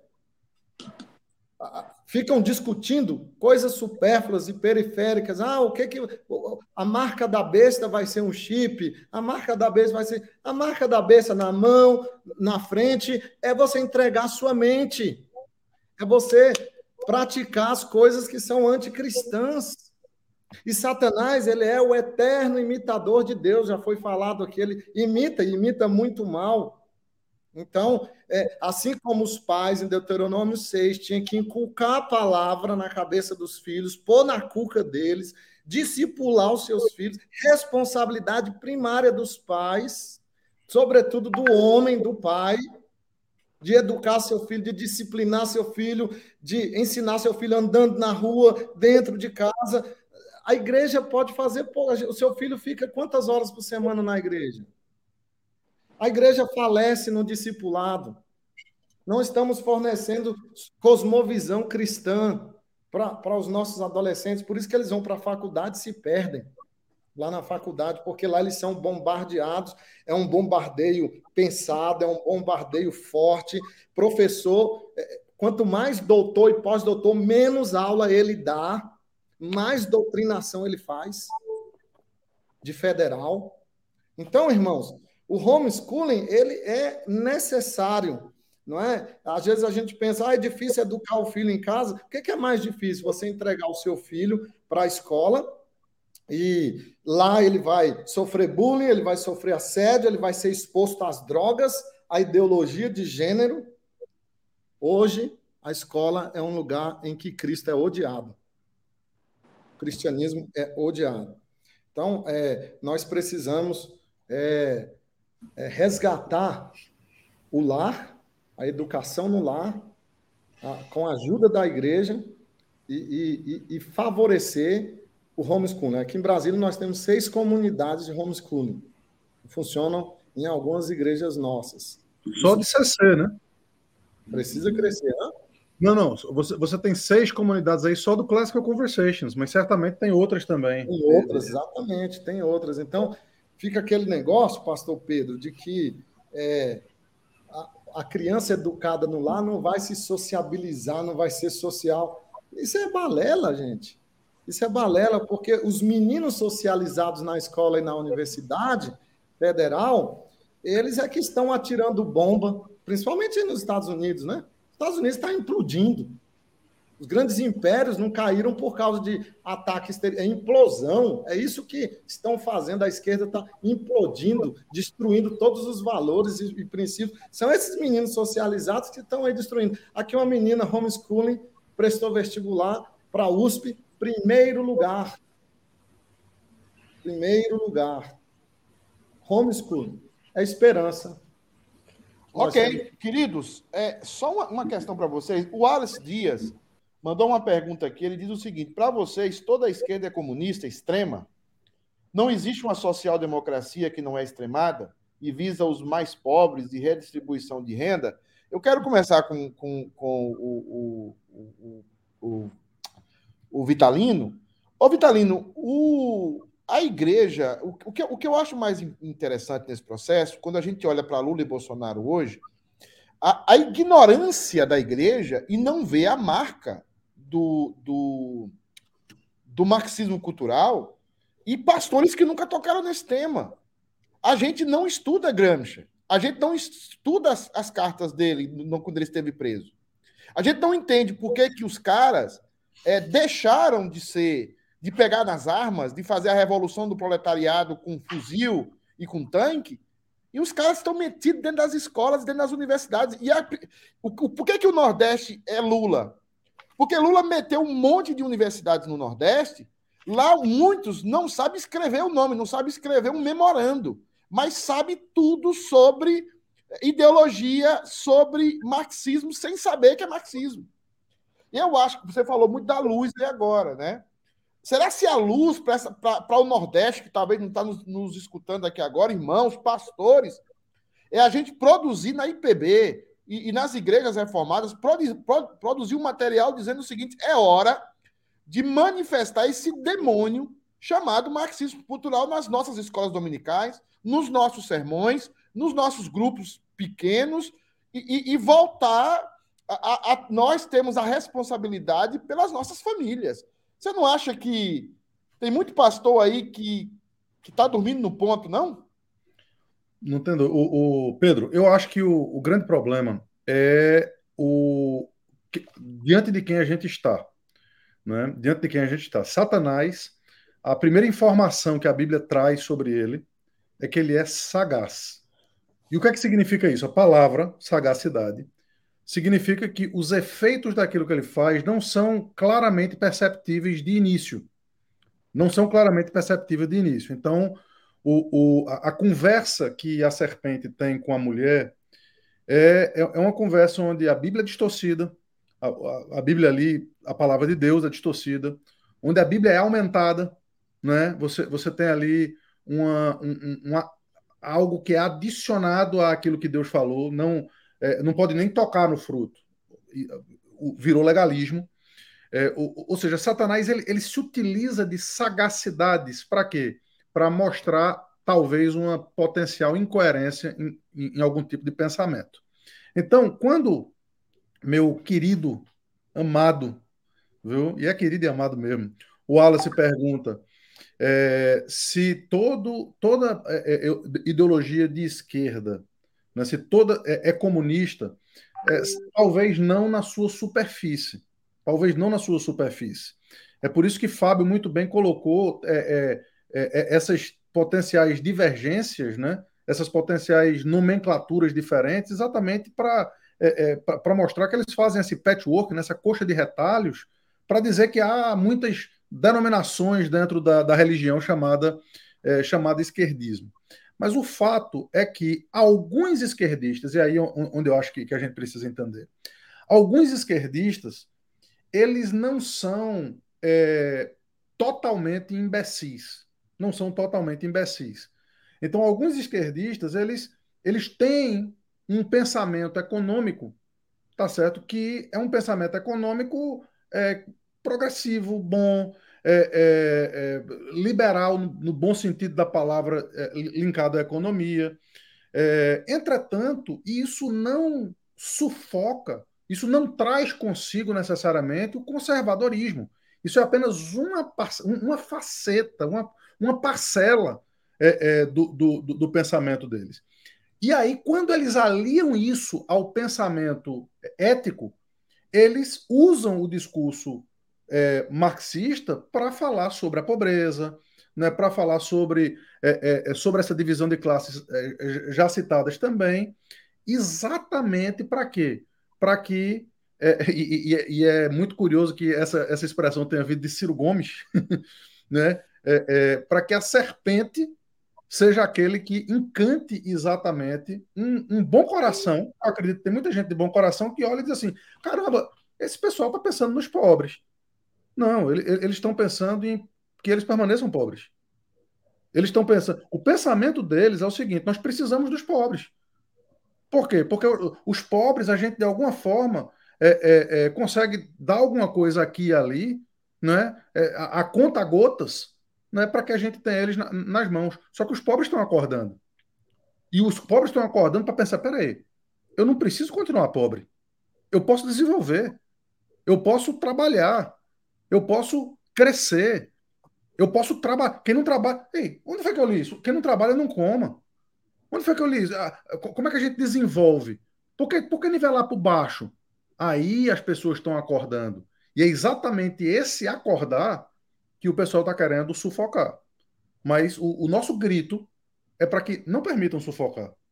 Eu, eu acho que essa discussão está sendo muito boa para a igreja, porque a, a igreja está sendo peneirada, gente. A igreja está sendo peneirada. Tem gente que, ao tentar se esconder, ao tentar é, é, é se esconder, está mostrando a cara. Só que sem saber. Está tirando o véu. Querendo Sim. se esconder atrás desse, é, é, é dessa isenção. Dessa sabedoria. Sabedoria. Eles estão inculcando-se por sábios. Eles se tornam loucos nos seus próprios raciocínios. É isso que eles, é, é, é, esse, é isso que essa, essa máscara está desmascarando eles. Esse é o ponto. Ô, Simone, Simone, a gente vê que o, o, o marxismo, o lulopetismo, todo esse tipo de, de atividade aí demoníaca, dessa doutrina de demônios, a gente percebe que a culpa é sempre do outro. É, eu tenho um problema, e aqui eu vou tocar num tema sensível, mas, por exemplo, a escravidão, que é algo terrível, que é algo que nunca deveria ter existido, ela existiu em muitos povos na Terra. Né?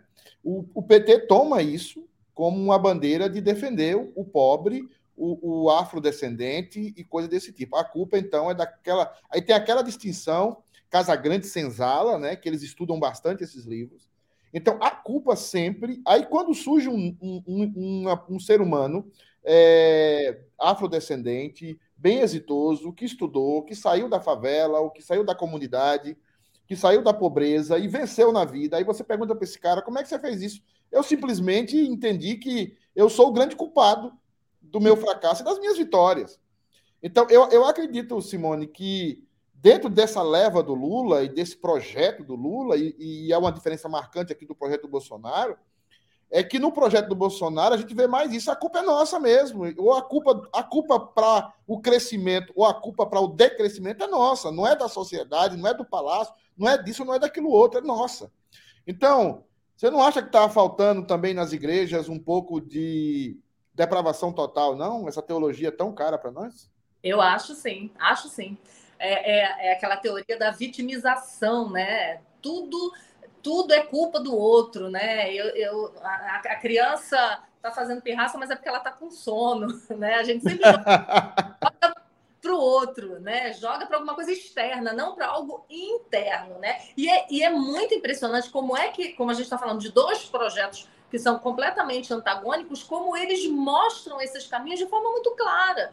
Né? No, no, no, pensamento de esquerda, no pensamento lulopetista, como você falou, né? O Estado ele vai cuidar de tudo para você, mas ele vai, ele vai, ele vai te tratar como Samuel falou, a míngua, ali, ó, para você andar. E a gente viu isso aí no Covid, né? Como é que o Estado quer dominar você? Então, o que, que ele faz? Ele divide para poder enfraquecer, né? Então, é homem contra mulher, é negro contra branco, é rico contra pobre, né? Só que é, é engraçado, a gente não tem que acordar e olhar para isso, né? Porque se você for, eles são antagônicos, você vai ver um pensamento feminista, por exemplo, né? Por que, que elas não defendem mulheres que são contra o aborto, então? O feminismo não defende as mulheres?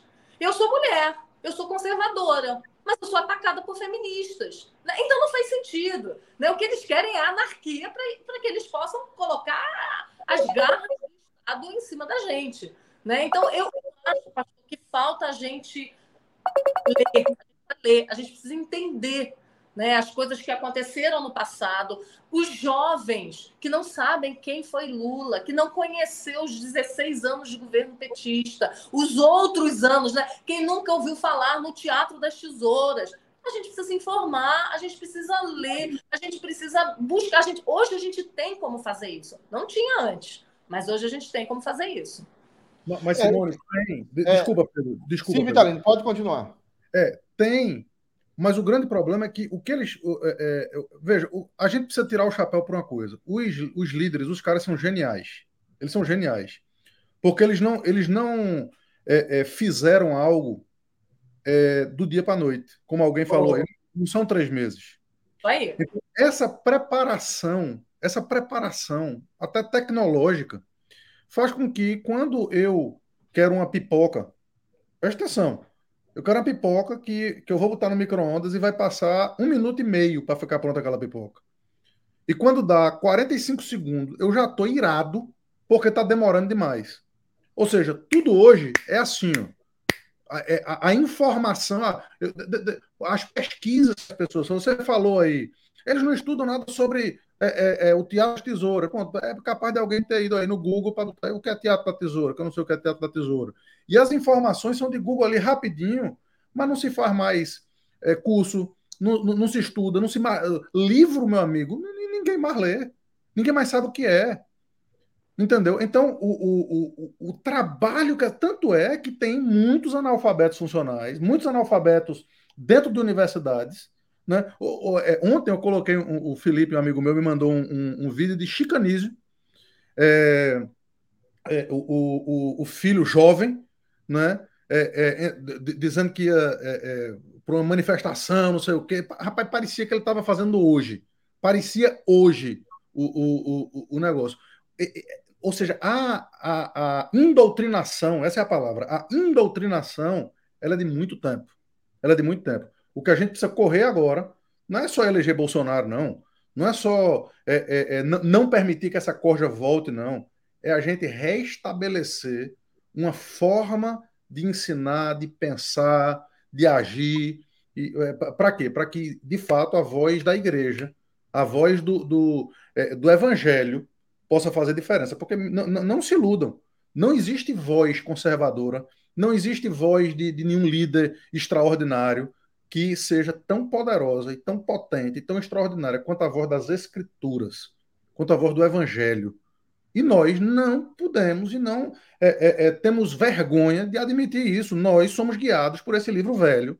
E é esse livro velho que, que faz com que nós tomamos é, é, as nossas posições, custa o que custar, doem quem doer, e é, sendo contra quem for. Esse é o ponto que a gente precisa admitir.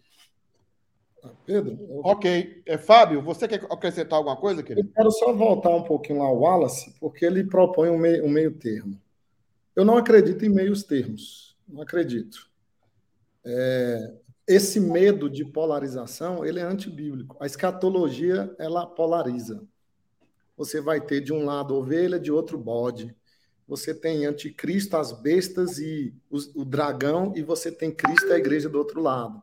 Então não adianta evitar polarização. O caminho bíblico é para a polarização. O próprio Cristo deixou claro que não tem meio termo com ele, que ele não traria paz, que ele dividiria até o pai, o filho, é, ele traria a espada nesse sentido. Então, não tenham medo, crentes, de polarizar. Isso aí é bíblico. Você não vai matar ninguém, não vai se tornar inimigo de ninguém, mas a sua fé é pública e você tem que manifestar. Então, o meio termo é perigoso. Por quê? É, eu estava ouvindo um maior biólogo que, que já houve, o, o Wilson, e ele disse que Marx até acertou, ele só errou na espécie. O comunismo não funciona com homem, funciona com formiga. Então, essa ideia aí de ah, o comunismo, o meio socialismo ajuda o pobre, é balela, o querido Wallace. É balela. Os maiores filântropos do mundo foram capitalistas, não foram. Quem mais gosta de dinheiro é comunista. São todos hipócritas, são hipócritas. A massa é que é enganada, mas os líderes não, como foi colocado aqui. Eles são hipócritas, irmãos. Eles, eles amam o dinheiro.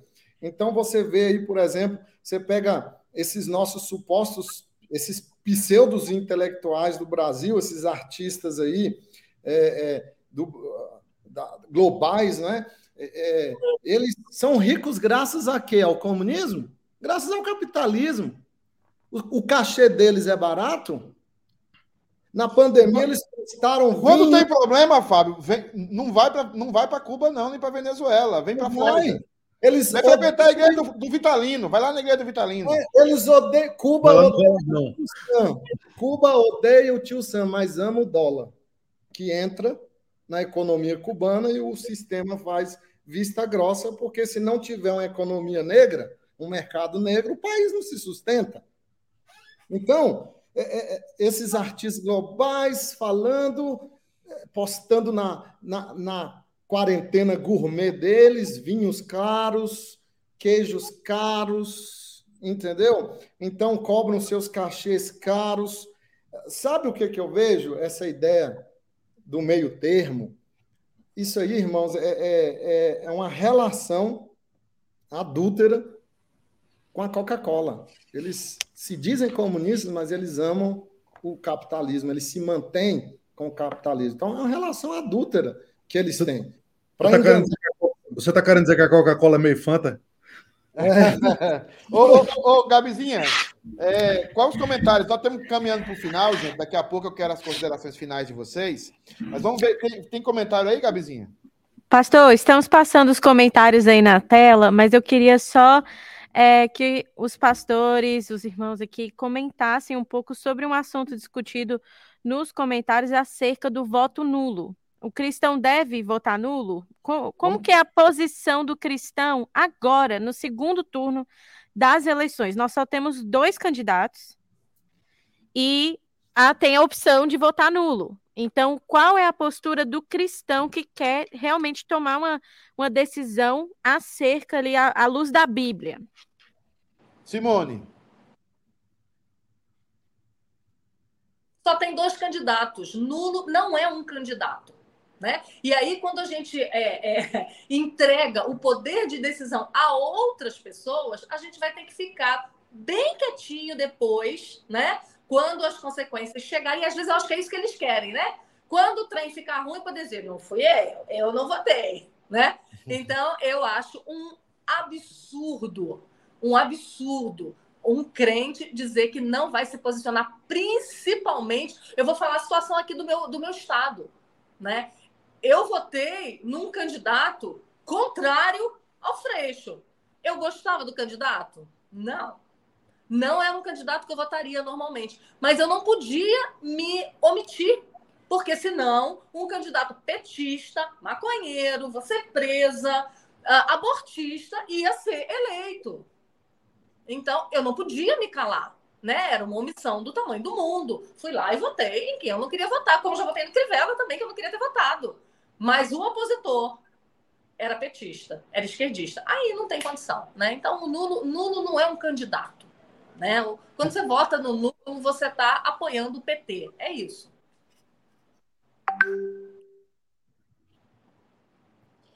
E aí, é... Fábio, nulo? Impossível, porque nulo, na maquininha lá não tem nulo, né? Eu acho que ele quis dizer branco. Você votar em branco, você está dando o voto para o mais votado. É isso. Então, se supostamente for um candidato contrário à sua fé, você vai estar elegendo ele. Então, é um voto covarde, um voto omisso, irresponsável diante do que a Bíblia nos chama a, a, a nossa responsabilidade como crentes, né? Então, votar nulo é favorecer é, quem está sendo mais votado, né? Votar branco. E aí, ô, Vitalino, você acha que votar nulo é uma opção? A única opção é votar 22, meu amigo. Não tem outra, não. Não tem o que fazer. você tá tem muito, que, tem tá que vir para mundo real, gente. É mundo real. Não tem o que fazer. Veja, mais uma vez, eu não estou. É, é, é, se Deus quiser, daqui a dois meses, o, o, o e pouco vai ter eleição para presbítero aqui da igreja. Meu amigo, o Bolsonaro ele seria rejeitado na primeira entrevista. Ele seria rejeitado na primeira entrevista. Nós não estamos elegendo presbítero na nossa igreja. Exatamente. Nós não estamos elegendo um. um, um não, não é, é, é, os crentes precisam entender. Ah, porque ele fala palavrão. Ah, porque não sei o que. Meu amigo. Lula não fala, não. É. é. Pastor Vitalino, é mais ou menos aquela ideia. Você, você opta ou é, uma amputação ou simplesmente ou, ou remediar o, o ferimento? O que, que você prefere, amputar ou remediar? É, não, então, não tem. É, é, é, é, é, muito claro. Veja, eu creio, eu creio que é, quando a gente ouvia algum tempo atrás, algum tempo atrás, a gente ouvia né, dizer que ah, a esquerda está. qual era a palavra? colocando gente dentro. Aparelhando aparelhando, tá aparelhando a igreja, tá aparelhando a mídia, tá aparelhando as escolas. Não, isso é teoria da conspiração, isso é não sei o quê, tá, amigo, tá aí, tá aí. Quando você vê um pastor que se isenta numa eleição como essa, é porque ele é um daqueles que aparelharam a igreja. Quando você vê um, um, um, um alguém que tem alguma é, é, função social dentro de, de, de, dessas mídias sociais, que ah, fotou em cima do muro, não sei o que e tal, porque Bolsonaro é, é, é, é muito é, grosseirão. Meu amigo, é o aparelhamento. É, para dizer, ó, eu não, não, não eu não estou dizendo para votar em Lula. Eu não estou dizendo para votar em Lula. Era melhor que dissesse. Era melhor que dissesse porque ficava menos escondido. Ficava menos ô, escondido. Ô, ô, irmãos, eu, vocês falando aí, para a gente já partir para terminar, mas uma coisa que me veio à mente quando vocês falavam aí é sobre a questão da estética e da essência. A gente vê, obviamente, no Bolsonaro uma estética muito desfavorável em relação ao que nós vemos hoje. E vemos muitas vezes do lado. Eu até vi hoje uma entrevista do Bolos com aquele deputado de Minas Gerais, que eu esqueci o nome dele agora, Nicolas. o Nicolas. É, o Nicolas ali falando efusivamente e o Boulos numa postura assim, é, Boulos paz e amor. Eu também vejo isso, e aí eu quero linkar com a igreja. Pastores que muitas vezes pregam a palavra, que são incisivos, eles são deixados de lado. Porque as pessoas não querem ouvir é, uma maneira assim mais clara, mais, mais a confrontação pelo pecado. E isso contaminou não só a sociedade externa, mas a, a sociedade igreja, intra-igreja, intercorpores. Nós estamos com gente com problema de estética. Tem gente dentro da igreja que não vota no Bolsonaro por um problema de estética.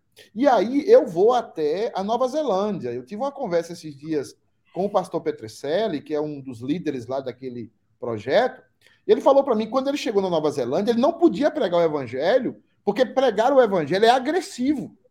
Você não pode agredir a cultura do outro, o ouvido do outro, a opinião do outro falando do evangelho. Então, eu também vejo o lulopetismo e esse movimento agora gramsciano, agora é, revestido de eufemismos. Eu vejo também dentro da igreja, que a gente não aprendeu a dizer as coisas como elas são. Então, eu queria que vocês dessem uma palavra aí aquele cristão que está dentro da igreja e está apenas preocupado com a estética bolsonariana e não com o, a tragédia que nós vamos viver nos próximos anos se Lula eleger mais de 60 ministros dos tribunais, além de ministros da Suprema Corte. Se ele aparelhar agora não só as instituições, mas também as Forças Armadas, porque tem general comunista, né? Tem general que é comprável, tá? Tem muita coisa aí de baixo.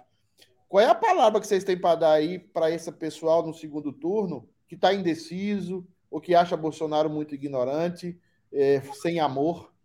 Qual é a palavra que você tem que dar para esse cara aí da igreja? Vamos começar com. É, eu, Samuel está doido para falar, vou começar por ele. Começa, é, Samuel, você. O que, é que você tem a dizer? Eu falar sobre isso porque o, o, eu vi um vídeo. É, eu acho que já, já, já Simone já compartilhou esse vídeo também. Antes de você falar, Samuel, só um esclarecimento. Meus irmãos, é, é, a, a coisa das tesouras, é, como é? A...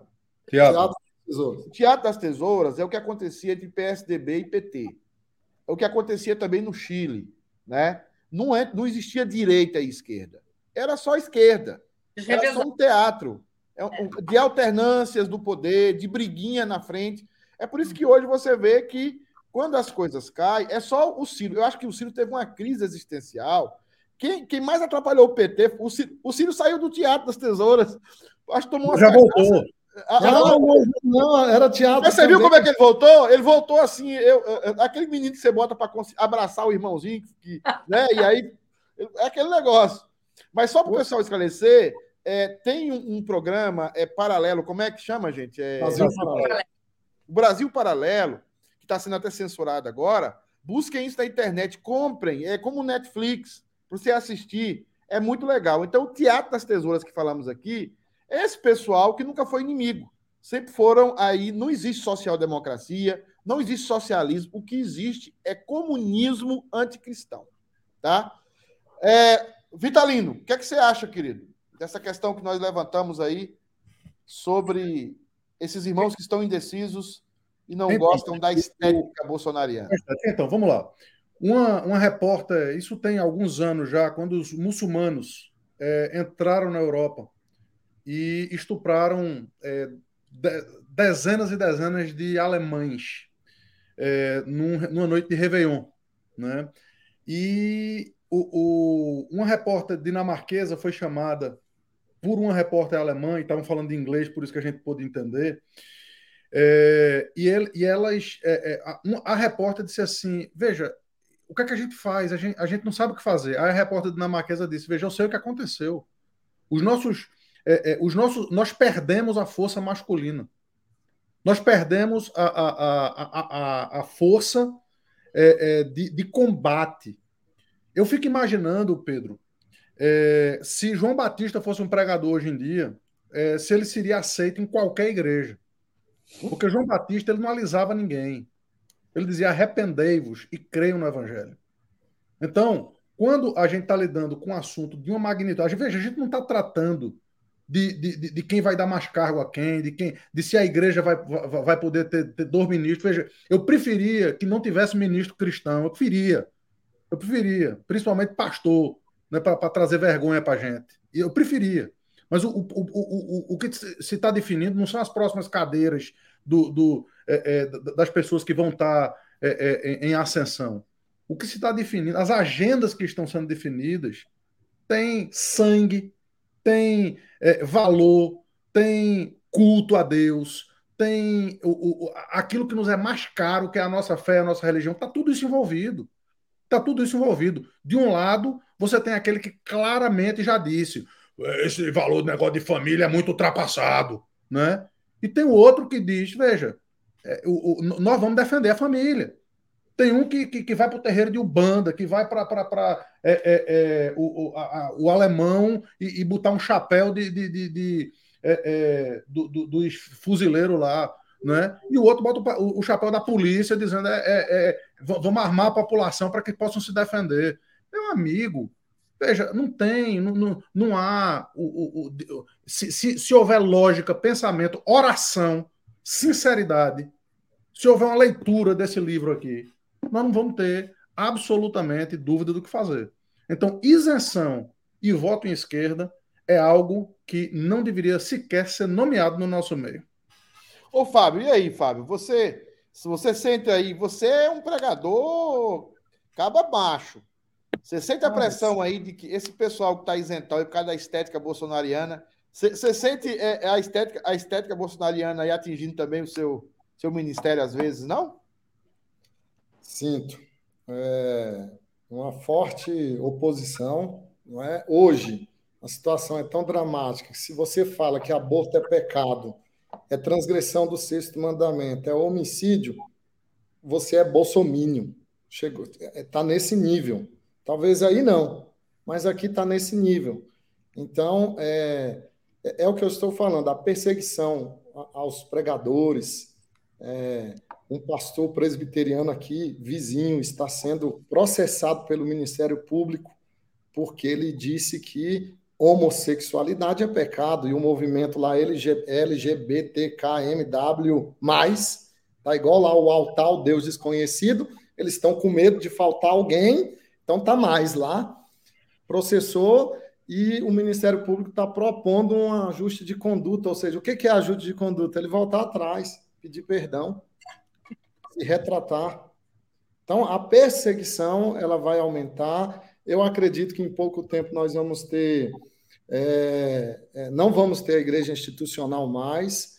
É, pastores serão presos. Pastores depende, né, do que você prega, né? Você vai ser preso. Dependendo, não. Hoje a igreja quer um pastor bonzinho, um pastor é, é, é, mais suave. Então, todo o tema aí que já foi falado da masculinidade. Então, assim, é uma situação crítica que é, nós precisamos é, orientar os nossos membros. E eu quero me dirigir justamente a essas pessoas indecisas, né, pela estética do Bolsonaro, é, indecisas e que não estão considerando a essência. Se houver um eventual governo petista no Brasil, os grupos de é, é, LGBT serão fortalecidos, o narcotráfico será fortalecido, a polícia será enfraquecida, a perseguição religiosa acontecerá. Eles querem. O Lula já ameaçou duas vezes. Ele falou: quando eu for eleito, eu vou colocar pastor e padre no seu lugar. Ele falou isso abertamente. Então, o que, que acontece? Em outra ocasião, ele disse: Eu vou ensinar o papel de pastor e de padre.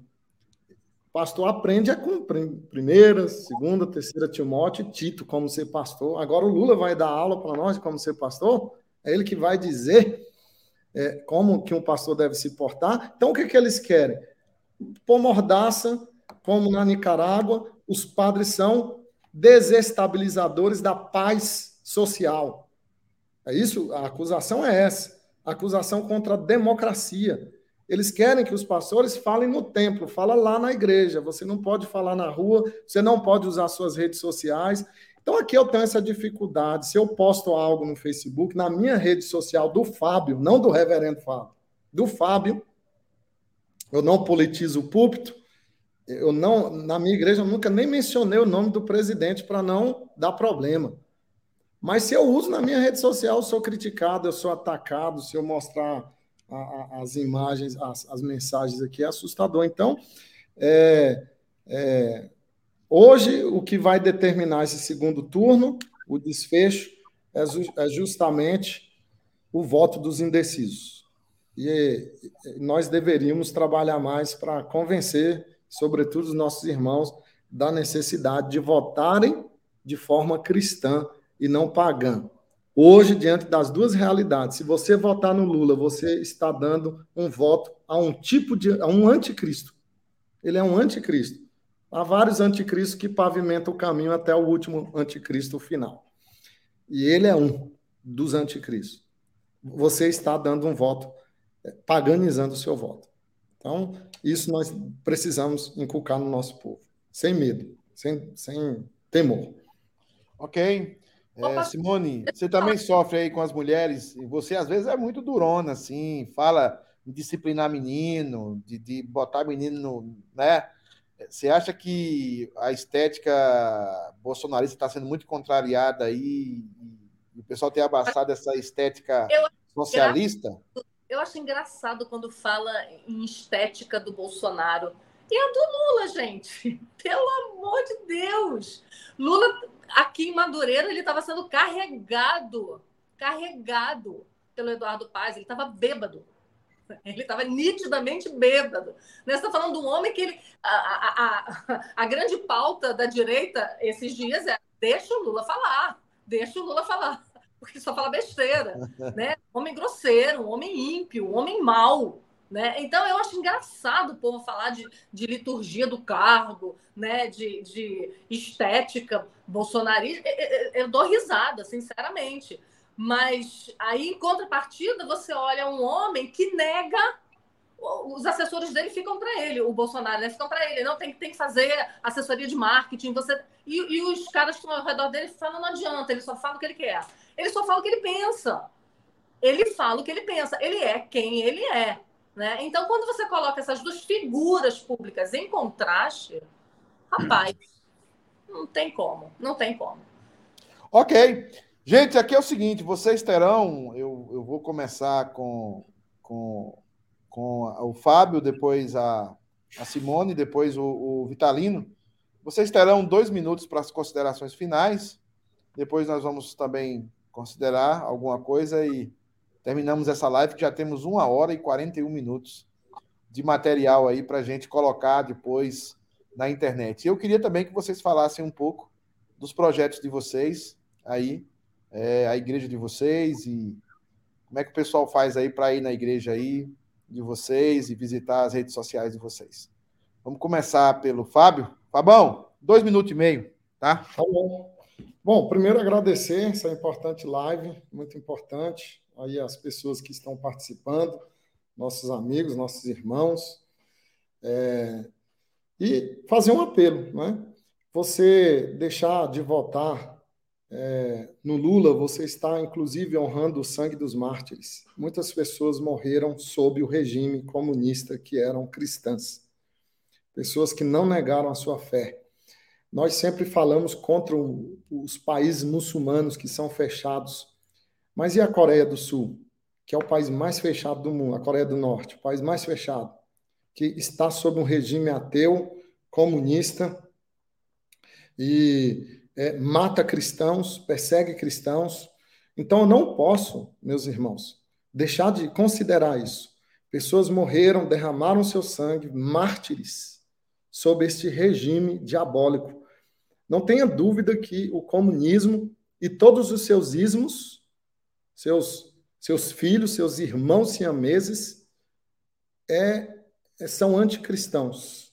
São diabólicos, inclusive. Eu quero indicar, pastor Pedro, com a sua vênia, este livro. Este livro, Marx e Satã. Este livro é da editora Monergismo. Se, se intere, meu irmão, há fortes indícios de que Marx foi um satanista. É, só uma citação aqui, e eu estou indo na fonte original, para você ter ideia. Eu não estou é, citando de terceira mão, mas Marx tem aqui uma, uma, um livro chamado Da Invocação de Alguém em Desespero. Vejam o que ele diz: Quero vingar-me daquele que reina lá em cima. Nós falamos que Marx é ateu, mas ele era mais que ateu, ele odiava Deus. Isso é pior que ser ateu. Ele odiava Deus. Marxismo vem de Marx. Comunismo vem de Marx. Você votar em uma pessoa que se sente bem com as ideias de Marx é você votar num homem que odiava Deus. Então, e que matou muita gente que amava Deus. Pense nisso e vote de forma sábia e cristã. Muito bom, pastor Fábio. É... Simone Quaresma, suas considerações finais, minha querida. Pastor, eu acho que nesses últimos dias antes do segundo turno a gente precisa se manifestar, né? A gente precisa, uh, porque essa eleição vai ser vencida por aqueles que estavam sem saber em quem votar, né? Em dúvida, com medo. Então, eu acho que a gente, como cidadão, né? Cada um de nós pode fazer isso um pouquinho, né? Pode conversar com as pessoas, pode deixar de se esconder nas redes sociais. Uma coisa que é muito interessante é, é, é porque a mídia ela, ela massacra, né? Massacra a gente. E aí, quando você vai para a rua, por exemplo, como eu fui no 7 de setembro esse ano, e que você olha aquelas milhares, milhares, aquele rio, mar de gente de verde e amarelo pedindo liberdade, né? dizendo que, que, que, que não quer a volta do governo mais corrupto de todos os tempos. Quando você vê aquilo, né, e você sai no metrô que o povo levou uma hora e meia para sair de dentro de uma estação de tanta gente que tinha, né, e você vê aquela multidão gritando Lula ladrão, seu lugar é na prisão, por exemplo, e aí você olha e você fala, uau, então não estou sozinha. Então, eu não sou louca, né? Tem mais gente comigo, né? Então, os institutos de pesquisa estão meio enganados de alguma forma, né? Então, isso é importante, né? É importante a gente se manifestar, é importante a gente botar a bandeira do Brasil na janela de casa, é importante nesses últimos dias a gente falar sobre isso, porque isso tem tudo a ver com a maneira como os nossos filhos vão, e nossos netos vão poder viver no nosso país daqui a 10, 15, 20 anos. Não é só uma eleição, não é só um candidato ou outro, mas é um projeto. Vocês já leram a Agenda 2030? Vão procurar, vão ler. Amém. Muito obrigado, querida Simone. Pastor Vitalino, desde a Flórida. Obrigado, obrigado, Pedro, mais uma vez aí pela oportunidade, cara. E, cara, se Lula ganhar essa eleição, Deus continua reinando. Se Deus. É, é, é, não há nada que mude isso. Se Bolsonaro ganhar essa eleição, não há nenhuma garantia que a igreja vai melhorar. Talvez seja até o contrário. Veja, talvez, talvez a igreja melhore se Lula ganhar, porque a perseguição vai vir. Mas nós não estamos aqui com. A, nossa finalidade é que a gente cumpra os meios e não os fins. Os fins pertencem a Deus. Né? Os fins pertencem ao Senhor. A mim e a vocês que estão me ouvindo, é, a gente precisa olhar o, o, o que Simone já colocou também, né? É, é, essa diferença de agendas. Caramba, é, é, dizer é, que a bandeira brasileira pode ser deve ser colocada em, em, algum lugar de destaque virou agora quase que necessidade, porque está sendo proibido em alguns lugares a bandeira do Brasil. Veja, veja a que ponto a gente chegou. Simão também falou do massacre, né? Que por quatro anos a mídia toda poderosa. Veja, é, a Rede Globo, gente. A Rede Globo, é, com uma reportagem, acabava a reputação de uma pessoa. Uma reportagem que fizesse. Não, não precisava, precisava nem ser no Jornal Nacional, no Jornal Hoje. Né? Fizesse uma reportagem, acabava a reputação da pessoa foram quatro anos de massacre diário em todas as é, é, os noticiários possíveis. E tá aí o homem é, é com, com é, é, lutando contra a mídia, contra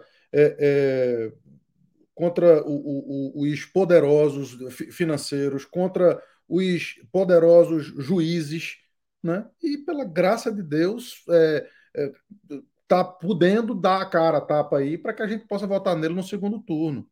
Então, mais uma vez, o, o, o que a gente precisa entender nesse momento é que não há a possibilidade de nós fecharmos os olhos para tudo que está acontecendo. Jamais. Tá certo? Você pediu. Aí tá no. O, esse arroba Muca Vitalino são. É, é, eu, minha rede social é o Instagram, é, é lá que eu, que eu brinco com as pessoas. Meus queridos, muito obrigado, Simone, obrigado ao Fábio, obrigado também ao Samuel. Samuel, como eu falei, é na, na Flórida, está plantando uma igreja, entra aí no, no, no, na direção dele. Também a Simone tem um ministério maravilhoso com mulheres, com livros, escrevendo livros, aí em palestras. O Fábio também tem um ministério lá em Brasília, é, na igreja local. É, são irmãos abençoados, irmãos que se dispõem a a, falar, a abrir o jogo, talvez que muitos não tenham condição. Agradeço a todos eles. E eu queria falar agora para o pessoal que está na, na live, para a gente finalizar. É, meus amados irmãos e queridas irmãs que nos assistem, a Unite TV é uma, uma TV é, cristã reformada de princípios reformados. Então, nós protestamos que nós não aceitamos nenhum tipo de ligação com o comunismo ou com o seu disfarce mais imediato, que é o socialismo ou a social-democracia.